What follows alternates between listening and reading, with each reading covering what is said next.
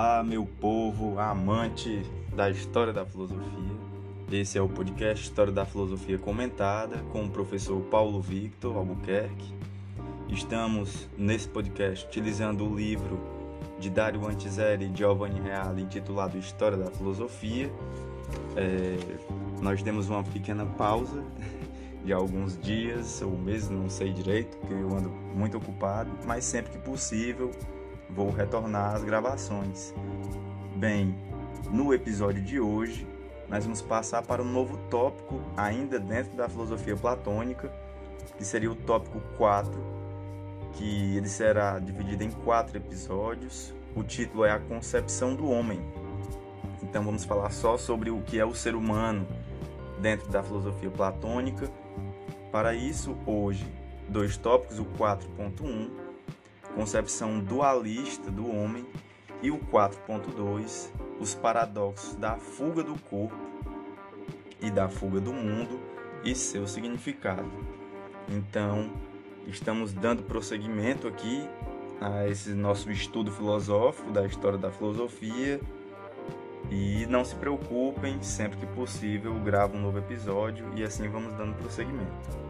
Bem, então para começar, 4.1 concepção dualista do homem.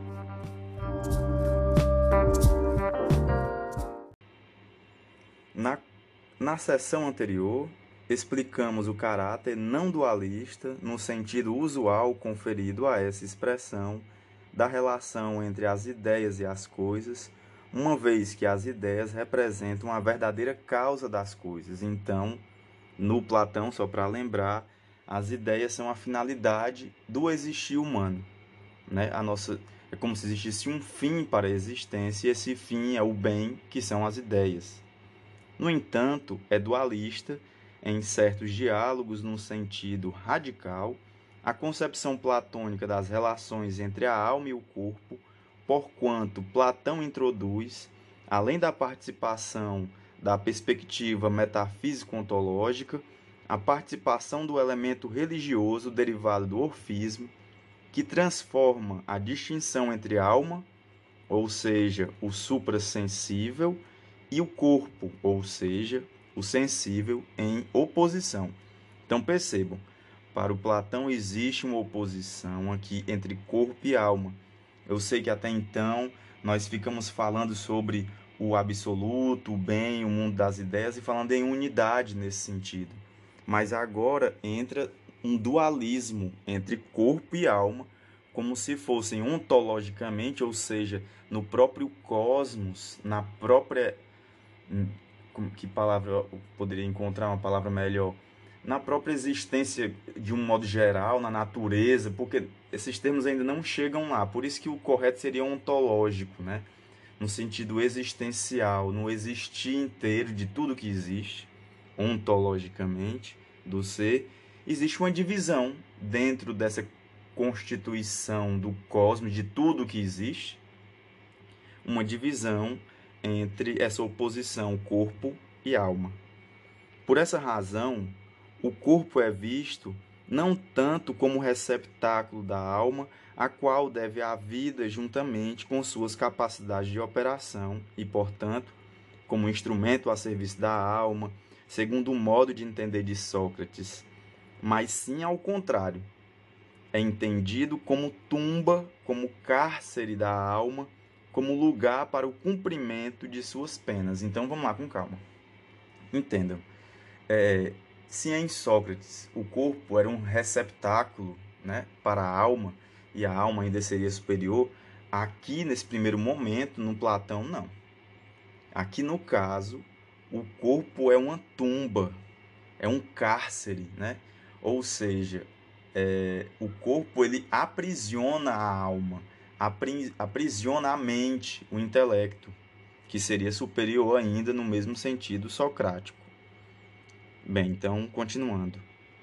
Podemos ler no Gorgias, e aí vem uma citação, e não me admiraria se Eurípides dissesse a verdade quando afirma quem pode saber se viver não é o mesmo que morrer e morrer o mesmo que viver? E quando sustentava que nós, na realidade, Talvez estejamos mortos, já talvez estejamos mortos. Já ouvi dizer, na verdade, até mesmo por homens sábios, que atualmente estamos mortos e que o corpo constitui para nós um túmulo. Fim de citação. Então percebam como existe aqui uma relação muito próxima entre o pensamento platônico e uma concepção de uma vida após a morte. Lembrando que pressuposto de uma vida após a morte já ganha uma conotação religiosa e não filosófica.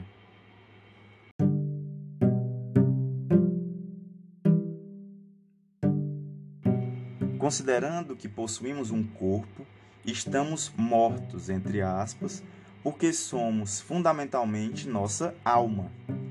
E a alma, enquanto se encontra num corpo, acha-se numa tumba.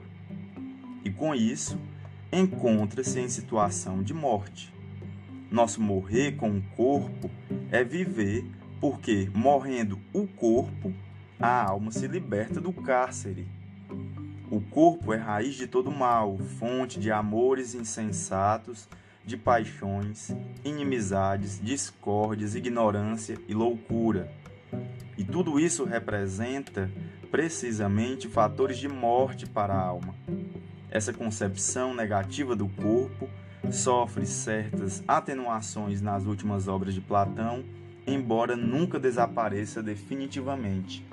Então, tudo isso que vocês estão ouvindo, para aqueles que são um pouco mais atentos, devem estar começando a perceber a ligação que existe aqui entre Platão e a religião cristã que vai que viria a surgir posteriormente e como vocês vão perceber também como a filosofia cristã se apropria de várias dessas concepções platônicas.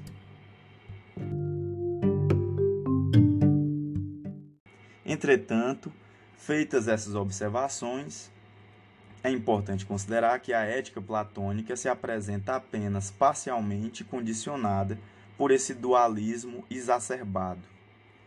Seus teoremas e corolários fundamentais, na verdade, apoiam-se na distinção metafísica entre a alma, ser dotado de afinidade com o inteligível, e o corpo, realidade sensível, muito mais do que na contradição derivada do mistério órfico entre a alma, demônio, e o corpo, tumba e cárcere. Dessa contraposição procedem a formulação extremista e a exasperação paradoxal de alguns princípios que, entretanto, permanecem válidos no contexto platônico, mesmo no plano puramente ontológico. A segunda navegação continua sendo o verdadeiro fundamento da ética platônica, ou seja, o que é mais relevante não seria essa contradição e essa luta, essa disparidade, esse abismo entre corpo e alma. O que seria realmente mais relevante para o Platão seria a segunda navegação, ou seja, é o processo, o esforço intelectual para se aproximar do bem absoluto, do absoluto, né? da ideia em si e tal. Para tanto, exige-se um esforço do intelecto. E aí, nesse sentido, o corpo deve estar submetido ao intelecto. Isso é fato em Platão.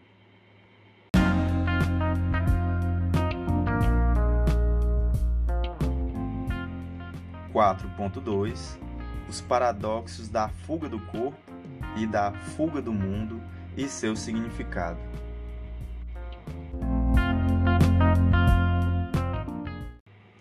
Examinemos agora os dois paradoxos mais conhecidos da ética platônica, frequentemente entendidos de forma incorreta pelo fato de que se atentou mais para sua fisionomia matizada pelos tons místicos dos mistérios órficos do que para sua fundamentação metafísica. Referimos-nos aos dois paradoxos da fuga do corpo e da fuga do mundo. Então, vamos, antes de começar os dois paradoxos, entendam por que é uma preocupação ética? Porque a preocupação do Platão é em como, qual seria o melhor jeito de vivermos, né? enquanto pessoas. Pessoas o quê? Qual é o sentido ético aqui? Que se relacionam uns com as outras. A nossa preocupação ética é o nosso modo de viver perante os outros e o mundo, etc. Então, qual é o melhor modo de se viver? Essa é a questão ética, né, para toda filosofia. Então, vamos lá. Estamos diante de um paradoxo aqui, que são dois paradoxos, fuga do mundo e fuga do corpo. Vamos trabalhar de um por um em Platão. Primeiro, o primeiro paradoxo recebe tratamento especial no Fédon. A alma deve procurar fugir sempre mais do corpo. Por isso, o verdadeiro filósofo deseja a morte e a verdadeira filosofia é exercício de morrer. Por quê? Porque tem que fugir do corpo. O sentido desse paradoxo se manifesta de forma extremamente clara. A morte representa um episódio que, ontologicamente, refere-se exclusivamente ao corpo. Então a morte é de quem? Do corpo. Ela não apenas não causa dano à alma, mas ao contrário, contrário, lhe traz grande benefício, permitindo-lhe viver uma vida mais verdadeira, uma vida voltada para si mesma, sem obstáculos e anteparos, inteiramente unida ao inteligível. Então, é, é um, é um. Por que é um paradoxo? É uma morte que não é morte, né? É uma morte que, na verdade, liberta. Não é o fim, é a libertação. E significa que a morte do corpo representa a abertura para a verdadeira vida da alma. O sentido do paradoxo, portanto, não muda com a inversão de sua formulação. Pelo contrário, torna-se mais preciso. O filósofo é o que deseja a verdadeira vida, ou seja, morte do corpo. E a filosofia é treino para a vida autêntica, ou seja, a verdadeira vida, né? Para a vida na dimensão exclusiva do espírito, ou seja, do pensamento. A fuga do corpo comporta o reencontro do espírito.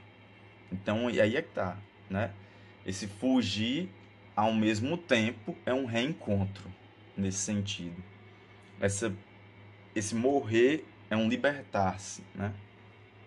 Bem, novamente percebo nesse ponto a semelhança entre o cristianismo, não, não tem como negar essa, essa, essa aproximação entre religião judaico-cristã, né? E o pensamento platônico, por isso que a filosofia platônica influenciou muito essas religiões de modo mais contemporâneo, né? Desde a Idade Média também, claro. Bem, segundo paradoxo. O significado do segundo paradoxo, o da fuga do mundo, também é claro. Ademais, o próprio Platão, de forma totalmente explícita, desvenda esse significado ao nos explicar que fugir do mundo significa tornar-se virtuoso e assemelhar-se a Deus. E aí vem uma citação: o mal não pode desaparecer, pois sempre haverá de existir algo oposto e contrário ao bem. Não pode igualmente habitar entre os deuses, mas deve necessariamente residir nesta terra, junto de nossa natureza mortal. E aí percebam aqui um maniqueísmo entre bem e mal, né? sendo o, o mundo terreno como o mal. Eis a razão pela qual tudo devemos fazer para fugir o quanto antes daqui e irmos lá para cima. Esse, esse cima aqui deveria estar entre aspas.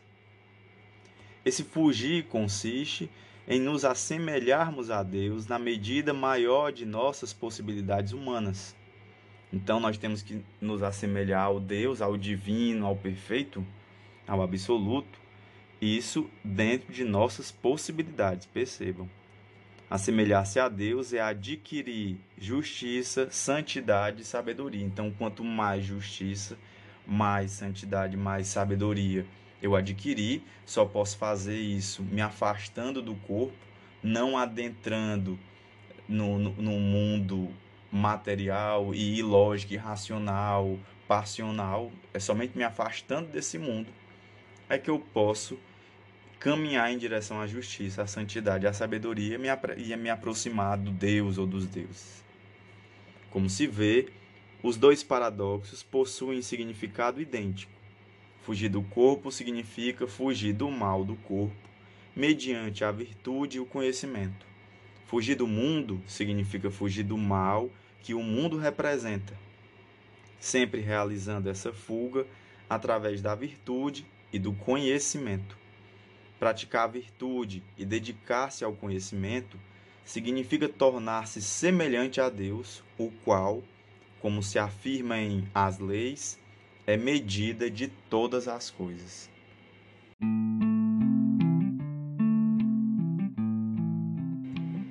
Bem, meu povo, este foi o episódio de hoje, depois de um longo tempo.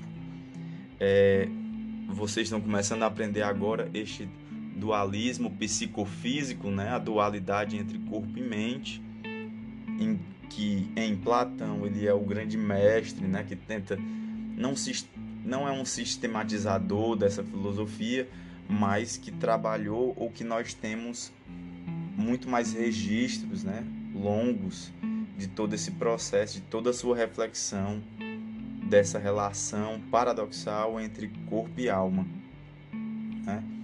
que também vai ser criticado por, por outros autores, mas que sem dúvida Platão é um autor que até hoje influencia na filosofia, né? Porque a questão do intelecto ainda é muito relevante, é muito importante a questão da verdade, etc. Tudo isso que a gente está vendo. Outra coisa que eu também queria só salientar é essa influência religiosa e percebo como a filosofia é, nós temos que distinguir o que é religioso do que é filosófico, mas como existe uma, uma, uma inter-relação entre os dois, né? seja a religião influenciando a filosofia, a filosofia reconhece esse, essa influência, a filosofia influencia de volta as religiões, mas nós não podemos é, deixar de distinguir essas duas grandes áreas aí, né, do, da nossa existência. Então é isso, espero que tenham gostado. Um grande abraço e até mais.